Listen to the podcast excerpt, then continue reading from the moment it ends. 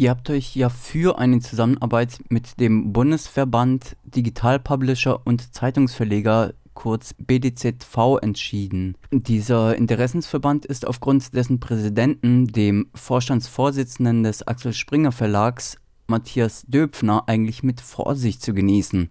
Neben kontroversen Äußerungen Döpfners, der den geschassten Julian Reichelt, also den Ex-Bild-Chefredakteuren, als Zitat letzten und einzigen Journalisten in Deutschland bezeichnete, der noch, Zitat weiter, mutig gegen den neuen autoritären DDR-Staat, Zitat Ende stünde, oder öffentlich-rechtliche Medien in Deutschland mit dem nordkoreanischen Staatsfernsehen verglich, bezeichnete BDZV-Präsident Döpfner das Digitalangebot von ARD und ZDF beispielsweise als sogenannte gebührenfinanzierte digitale Staatspresse.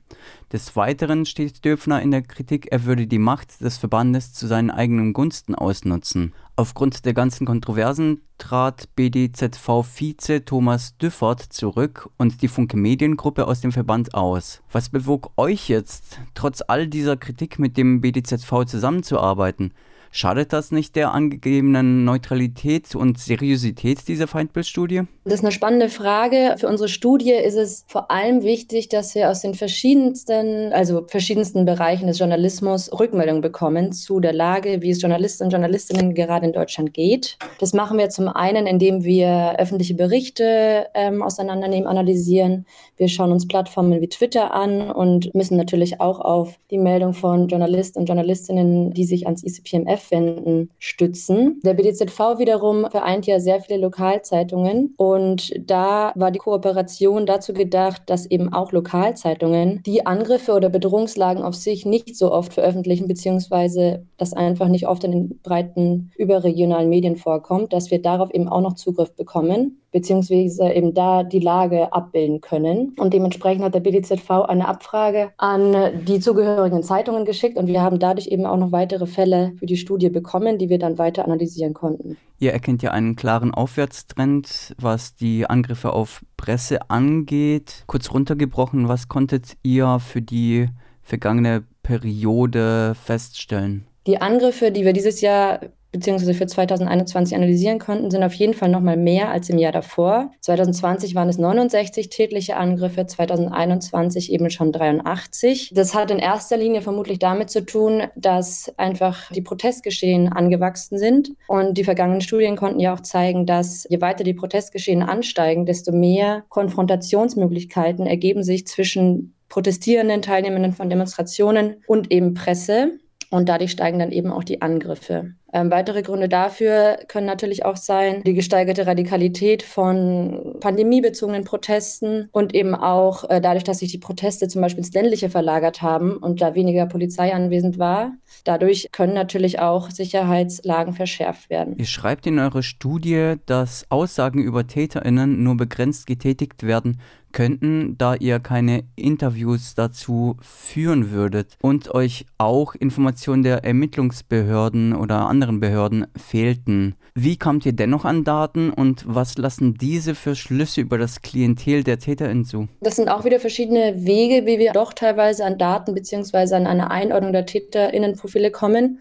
Zum einen ist es ja oft auf Video festgehalten, wie die Tat passiert ist. Wenn da irgendwie verschiedene Symbole oder bestimmte Symboliken zu sehen sind, dann ordnen wir die Tat eben ein. Weiterhin, wenn wir mit der Polizei in Verbindung stehen und da einen Fall nochmal besprechen, fragen wir dann natürlich auch, ob es eine Einordnung gibt in deren Kriterien. Und so kommen wir eben teilweise zu Einordnungen. Das ist aber, also das ist nicht für alle Fälle möglich. Und auch können wir ja selten in die Köpfe der TäterInnen reinschauen ähm, und somit keine Einordnung vornehmen, wenn wir nicht eindeutige Beweise haben, dass wir sie in unseren Kategorien verorten können. Ähm, nichtsdestotrotz können wir aber sagen, dass äh, 39 Prozent der Angriffe im Jahr 2021 eindeutig im rechten Spektrum äh, zugeschrieben werden können. Ein Fall war auf einer linken Soli-Demo, äh, ist passiert dort und 60 Prozent der Fälle können wir eben nicht eindeutig zuordnen. Das liegt eben auch daran, dass die meisten Übergriffe auf pandemiebezogenen Protesten stattgefunden haben und wir nach wie vor davon ausgehen, dass es sich dabei um ein sehr heterogenes Teilnehmendenfeld handelt, obwohl wir natürlich auch sehen können, dass es an vielen Orten durchaus durch die Rechte auch unterwandert wird. Rechtsradikale sind ja mittlerweile auch nicht mehr so einfach optisch zu erkennen. Zudem bemühen sich die pandemieleugnenden Proteste, ähm, nenne ich sie jetzt mal verkürzt, stets darum, einen friedlichen und bunten Anschein zu wahren. Deshalb stelle ich mir die klare Einordnung, was ist jetzt pandemieleugnend und was ist eine rechte Demo, ziemlich schwierig vor. Nach welchen Kriterien seid ihr denn vorgegangen? Ähm, das war auf jeden Fall eine Schwierigkeit im letzten Jahr, weswegen auch dieser Anteil der unbestimmten Fälle mit 60 Prozent so hoch war, wie selten zuvor oder wie sogar nie zuvor. Wenn jetzt eine Demonstration beispielsweise durch die rechten, durch die rechte Partei Freie Sachsen in Sachsen organisiert war, dann haben wir den Übergriff als rechts gewertet. Bei Demonstrationen, die wir ja im Frühjahr 2021 in Kassel hatten oder in Stuttgart auch, wo es Übergriffe gab und wir aber nicht die Täter eindeutig zuordnen konnten, da mussten wir dann, beziehungsweise haben wir dann eben den Fall als unbekannt äh, eingetragen. Manchmal gab es ja auch Recherchegruppen, die dann im Nachhinein zu dem Täter nochmal recherchiert haben. Ich sage jetzt auch bewusst Täter, weil es wirklich in den meisten Fällen auch Männer sind, wo dann eben herauskam, dass sie aber in ihrer Heimatstadt in rechten Netzwerken verstrickt sind. Und somit konnten wir den Fall dann nochmal politisch zuordnen. Ja, ihr haltet in der Studie auch fest, dass die Taten überwiegend durch männlich oder männlich gelesene Personen verübt werden die eben dem pandemieleugnenden Spektrum oder dem rechten bis rechtsradikalen Klientel zuzuordnen sind. Was lässt sich über die geografische Verortung dieser Taten sagen? Geografisch können wir natürlich sehen, dass Sachsen mal wieder an der Spitze ist mit 23 Fällen. Was wir aber auch sehen können, ist, dass es eine Verschiebung nach Westdeutschland gibt. Es gab zum Beispiel 21 Fälle in Niedersachsen und auch in die Fläche hat sich das Phänomen weiter verbreitet und vor allem nicht mehr nur in Großstädten oder hauptsächlich in Großstädten, sondern auch im ländlichen können wir immer mehr Angriffsgeschehen beobachten. Also ist Pressefeindlichkeit kein exklusiv ostdeutsches Problem? Und was lässt sich über die Situation in Baden-Württemberg sagen? Man kann nicht sagen, dass äh, Pressehass und Pressefeindlichkeit ein ostdeutsches Phänomen seien.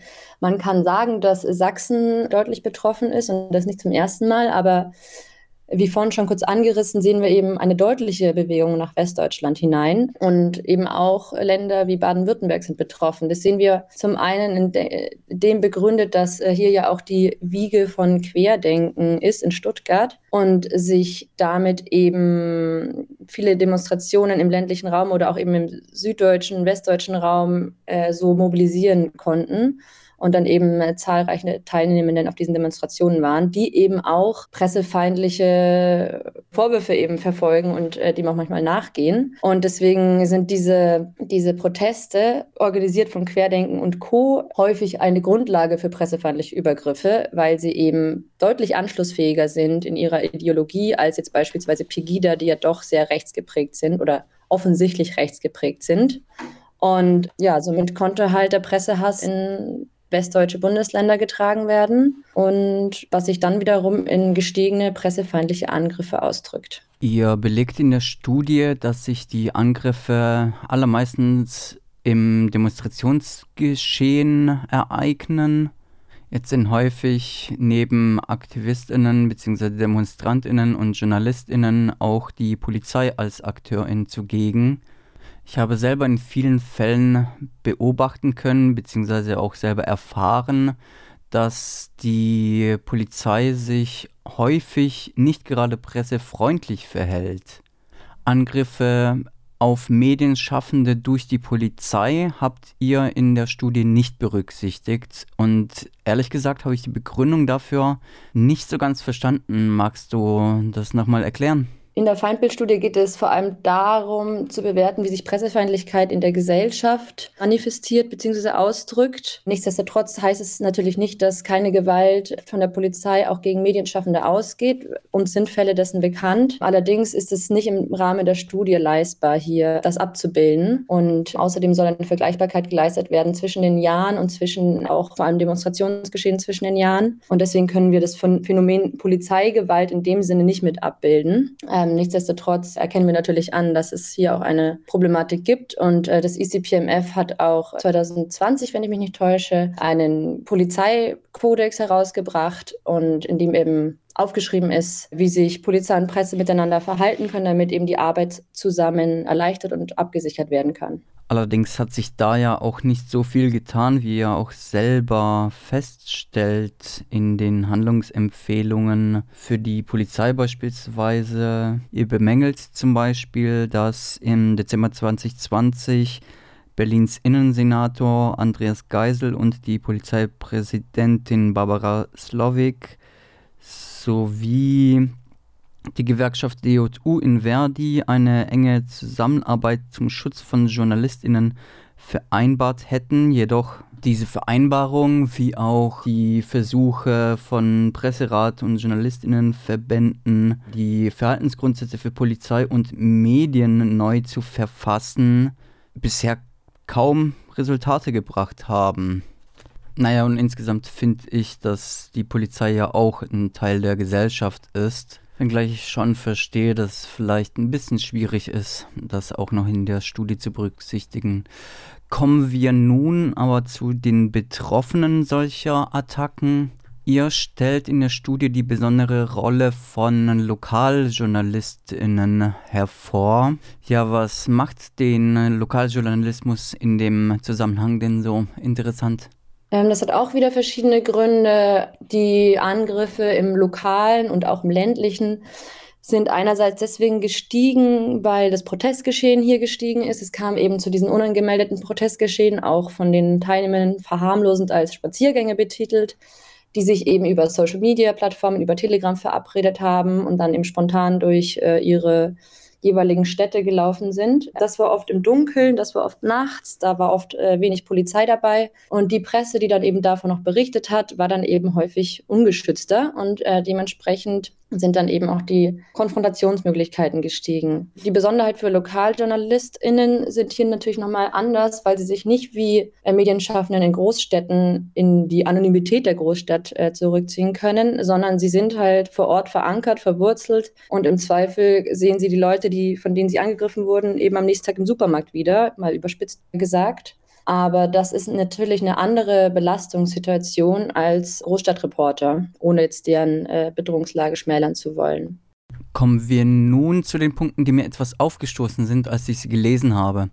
Ihr widmet in der Studie ja ein ganzes Kapitel der Frage, ob ein Großteil der angegriffenen JournalistInnen, die dort auch namentlich genannt werden, überhaupt JournalistInnen seien oder nicht eher die Bezeichnung AktivistInnen, linke AktivistInnen, um genau zu sein, nicht zutreffender sei. By the way, habe ich alle JournalistInnen, die in diesem Kapitel genannt werden, angefragt und alle außer eine Person hat mir geantwortet und alle haben auch bestätigt, dass sie im Besitz eines bundeseinheitlichen Presseausweises respektive Jugendpresseausweises seien. Zur Erklärung für unsere Hörerinnen, die nicht so viel mit der Bezeichnung bundeseinheitliche Presseausweis oder eben nicht anfangen können.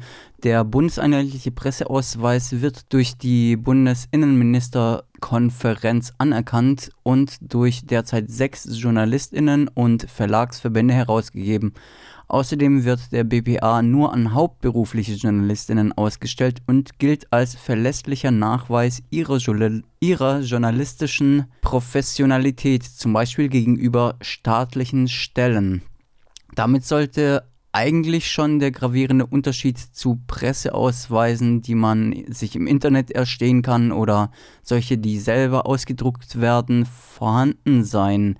Beides sind gängige, in Anführungsstrichen, Ausweise, die durch die Querdenkenbewegung oder Medienaktivistinnen insgesamt verwendet werden. Daran anknüpfend direkt meine erste Frage, welche Rolle spielt für euch eigentlich der bundeseinheitliche Presseausweis in der Entscheidung, ob die Angegriffenen auch wirklich Journalistinnen seien? Reicht nicht die getätigte Überprüfung der journalistischen Tätigkeit, die vor Ausstellung eines solchen Ausweises gemacht wird?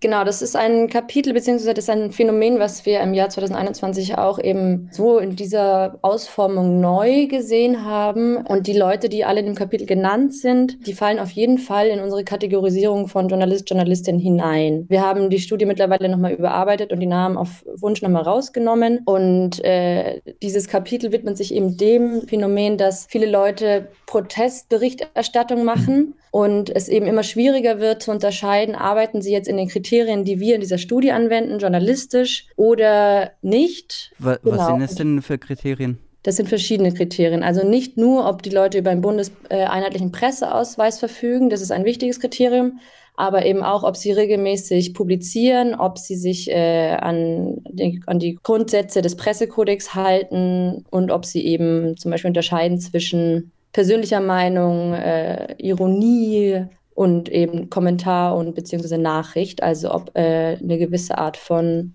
objektiver Berichterstattung äh, vorhanden ist.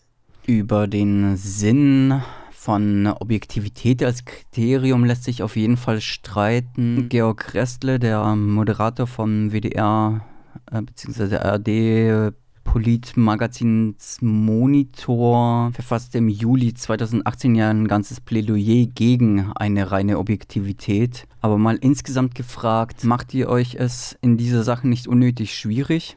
Ja, das ist tatsächlich eins der am schwierigsten nachvollziehbaren bzw. zu erörternden Kriterien neben ob es wirklich ein schädlicher Angriff war, was manchmal auch wirklich nicht einfach zu sagen ist. Aber ja, damit eben, wie ich vorhin auch schon öfters gesagt habe, man die Studien untereinander vergleichen kann und äh, die Angriffe vergleichen kann und eben sagen kann, ob es einen Anstieg gab oder nicht, müssen wir auch immer schauen, dass es immer die gleiche beziehungsweise vergleichbare ähnliche Personengruppe ist, die bei uns eben äh, analysiert wird.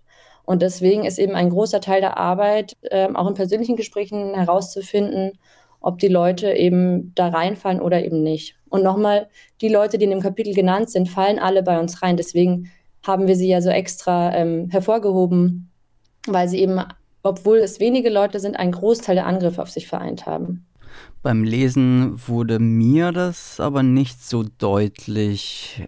Im Gegenteil, mich beschlich der Gedanke, ihr würdet diese JournalistInnen in einen Kontext setzen wollen mit beispielsweise Querdenken MedienaktivistInnen. Und auch der Verband der Beratungsstellen für Betroffene rechter, rassistischer und antisemitischer Gewalt äußert Kritik gerade an dieser Passage. Ihr würdet in Täter-Opfer-Umkehr den von euch genannten JournalistInnen eine Mitverantwortung für rechte Gewalt bei Berichterstattung über Demonstrationen von Neonazis und Corona-Leugnerinnen zuschreiben. Ihre Professionalität würde in Frage gestellt und Aktivistinnen-Narrative von äh, der Polizei und Rechten übernommen. Des Weiteren kritisiert der Verband BRG mit dem Label linke Aktivistinnen das in der Studie auch durch euch vergeben werde, würden von Neonazis und Polizei regelmäßig Journalistinnen, Bloggerinnen und Fotografinnen Schutz und Privilegien im Kontext von Pressefreiheit und Grundgesetz abgesprochen, wie zum Beispiel im Fretterode-Prozess ersichtlich gewesen sei. Ihr würdet dadurch den bereits angegriffenen einer zusätzlichen akuten Gefahr aussetzen. Wie geht ihr mit so einer Kritik um? Genau, das war auf jeden Fall ein Part, der Irritationen aufgeworfen hat. Wir haben zwischenzeitlich äh, noch einmal Unterüberschriften dazu gesetzt, damit die Unterscheidung klarer wird. Ähm, aktuell sind wir auch dabei, das Kapitel noch einmal zu überarbeiten, damit es eben nicht mehr zu diesen Irritationen kommt und damit eben klar ist, dass es uns überhaupt nicht darum geht, eine Täter-Opfer-Umkehr zu machen oder den Betroffenen auch nur irgendeine Art von Mitschuld zu geben. Es geht vor allem darum, Beobachtungen zu teilen und ähm, diese Beobachtungen ähm, genau deutlich zu machen, die wir eben getan haben und versucht, die Daten, die wir eben gesammelt haben, äh, zu Text zu bringen. Ähm, genau, es geht ja immer noch darum, dass wir Pressefeindlichkeit eben aufdecken und analysieren wollen und eben äh, dem Leser, der Leserin zugänglich machen wollen. Deswegen sind wir eben so deutlich wie möglich. Ähm, das ist es vielleicht nicht ganz gelungen an diesem Part. Wie gesagt, der wird nochmal überarbeitet. Aber was ja der Grund dieser Studie ist, ist ja, sind ja pressefeindliche Übergriffe. Und es geht uns in keinster Weise darum, irgendwen zu diffamieren oder irgendwen äh, als äh, linken Aktivist, Aktivistin zu labeln, sondern eben die journalistische Arbeit, die dahinter steht oder die berichterstattenden Personen eben deutlich zu machen, dass sie eben Opfer von äh, Angriffen geworden sind.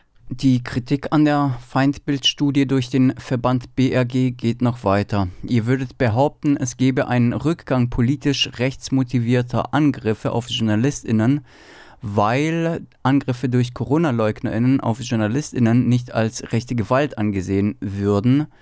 Dies sei eine verkürzte und entpolitisierende Analyse der Tatmotive von Gewalt der Corona-Leugnerinnen. Tatsächlich habe ich mich auch schwer getan beim Lesen der Studie und habe mich gefragt, warum Verschwörungsideologie nicht als politische Ideologie berücksichtigt wurde. Ja, warum denn nicht? Ich habe vorhin schon versucht, es so ein bisschen zu erklären, als wir über die Täter, Täterinnen gesprochen haben, dass es sich nach wie vor eben um bei Querdenken-Demonstrationen und bei maßnahmenkritischen Protesten eben um eine heterogene Teilnehmendenschaft handelt. Also es sind ja auch Leute dabei, die weder die Pandemie leugnen noch anderweitig jetzt unbedingt Verschwörungsideologien teilen, aber zum Beispiel gegen die Impfung und die Impfpflicht waren. Ähm, und wie ich vorhin schon gesagt habe, wir können den Täterinnen und Tätern nicht immer in den Kopf reinschauen und versuchen dann eben an äußerlich nachvollziehbaren äh, Merkmalen diese Angriffe dann einzuordnen. Dass das eben nicht immer geht, ist eben klar und bei, vor allem bei großen Protesten, bei riesigen Demonstrationen wie in Kassel, wie in Stuttgart, wie auch mal in Berlin, können wir eben nicht für jede Person sagen, klar, sie ist Mitläufer, aber wir können ihr nicht eine rechte Gesinnung attestieren. Und wir müssen halt schauen, dass die Angriffe, die wir einordnen, dass das auch quasi wasserdicht ist, also dass man es quasi auch rückwärts so einordnen könnte. Und wenn wir jetzt per se alle Angriffe in diesem Umfeld so einordnen, dann tun wir es schwer, wenn, ähm, wenn wir das eben nicht wasserdicht belegen können. Also ich finde, dass ihr es euch da aber zu einfach macht. Es gibt ja mittlerweile belastbare Studien zu dieser ganzen Querdenken, Corona-Leugnerinnen und Co-Bewegung, die zweifelsfrei darstellen, dass es sich hier um ideologische Motive handelt. Aber mal überspitzt gefragt, ab wie viel rechten Teilnehmenden gilt diese Demonstration von Querdenken und Co. denn als rechte Demo? Nein, das können wir auch gar nicht leisten. Also wir können ja nicht die Teilnehmer in einer Demonstration zählen. Wir müssen natürlich auch immer schauen, dass es Kriterien sind, die wir in einem nachvollziehbaren Arbeitsaufwand anwenden können. Und das haben wir zum Beispiel gegeben, wenn die Person äh, irgendein Schild hochhält oder wenn sie antisemitische ähm, Beleidigungen währenddessen auch rufen. Das hatten wir natürlich auch. Und dann ist natürlich klar, aus welcher Ecke das kommt. Wenn es jetzt aber quasi eine impfkritische Demo ist, sage ich jetzt mal, können wir nicht per se sagen, dass die Person, die dann angegriffen hat, rechts ist. Aber natürlich haben wir auch, ähm, wie ich vorhin schon sagte, Proteste, genau, Versammlungen, die von Freien Sachsen maßgeblich organisiert sind und äh, die sind ja auch ähm, äh, als rechtsextrem eingeordnet und deswegen sind dann die Angriffe, die auf solchen Demonstrationen geschehen, genauso wie auf neonazistischen Veranstaltungen, eben eindeutig als rechts. Die Freien Sachsen seien also rechtsextrem, wie ihr in der Studie schreibt. Die Freien Niedersachsen, die sich ja in ihrer Bezeichnung an den Freien Sachsen orientiert, seien dies jedoch nicht. Woran macht ihr das fest? Äh, wir haben uns dafür ähm, an den jeweiligen Landesverfassungsschutz äh, orientiert und äh, der sächsische Verfassungsschutz hat die Freien Sachsen als rechtsextrem eingestuft und bei den Freien Niedersachsen war es zu der Zeit, als wir die Studie quasi geschrieben haben, noch nicht gegeben. Also ihr vertraut da den Angaben der jeweiligen Landesämtern für Verfassungsschutz? Ja, auch. Hm, auch?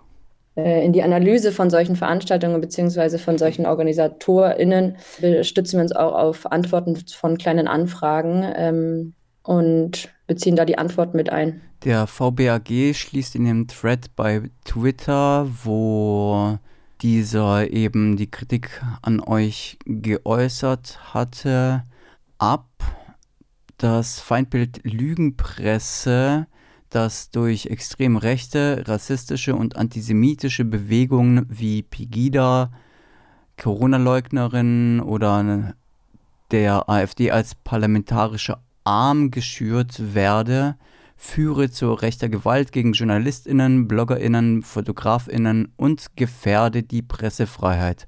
Zu welcher Einschätzung kommt ihr? dass pressefeindliche Ideologien vor allem durch Pegida und rechte Bewegungen weitergetragen werden, konnten wir auf jeden Fall auch mit unseren Studien zeigen. Und dass jetzt vor allem bei Querdenken und ähm, pandemiekritischen Demonstrationen so etwas auch kommt, sehen wir vor allem als ideologische Klammer, die eben also die Pressefeindlichkeit als ideologische Klammer wirkt hier. Und ähm, das sehen wir auf jeden Fall mit sehr, sehr großer Sorge. Und solange es solche Proteste gibt, solange wird es auf jeden Fall auch pressefeindliche Übergriffe geben. Und was dann in letzter Konsequenz natürlich dazu führt, dass Berichterstattende sich vielleicht auch zurückziehen aus ihrem Beruf. Dass wir hatten einzelne Berichte davon, dass Leute eine Pause gebraucht haben, dass manche Leute gar nicht mehr zu solchen Protesten fahren. Und das ist dann natürlich eine große Gefahr, einerseits für die Pressefreiheit, andererseits auch für, ja, für die Informationslage in der Demokratie.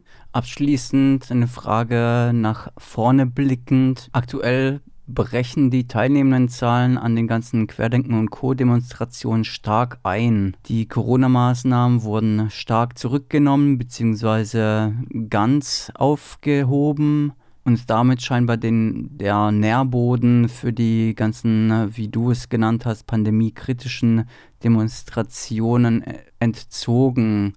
Können wir uns jetzt getrost zurücklehnen, weil sich das Problem selbst erledigt hat? Ja, schön wäre es natürlich. Nee, das können wir natürlich nicht, weil wir konnten auch über die Jahre zeigen, dass am Anfang der Studien mit Pegida es eben sehr viele Konfrontationen gab. Dann hat das abgenommen, als es weniger Demonstrationen eben gab und jetzt eben in einem enormen Maße wieder zugenommen. Das heißt, wenn sich irgendwo die Möglichkeit gibt, dass pressefeindliches Gedankengut sich äußert, äh, sich Bahn brechen kann, dann wird es anscheinend auch äh, wahrgenommen. Und deswegen müssen wir erwarten, dass sobald es wieder eine, eine aufgeladene Demonstration, ein Protestgeschehen gibt, dass es dann auch wieder zu pressefeindlichen Übergriffen kommt. Und dem gilt es natürlich, sich mit aller Kraft entgegenzustellen. Und das versuchen wir natürlich auch mit dieser Studie, um eben klarzumachen, wo die Gefahrenzonen sind, welche Leute gefährdet sind, dass sie gefährdet sind. Und das ist eigentlich der Kernpunkt der Studie.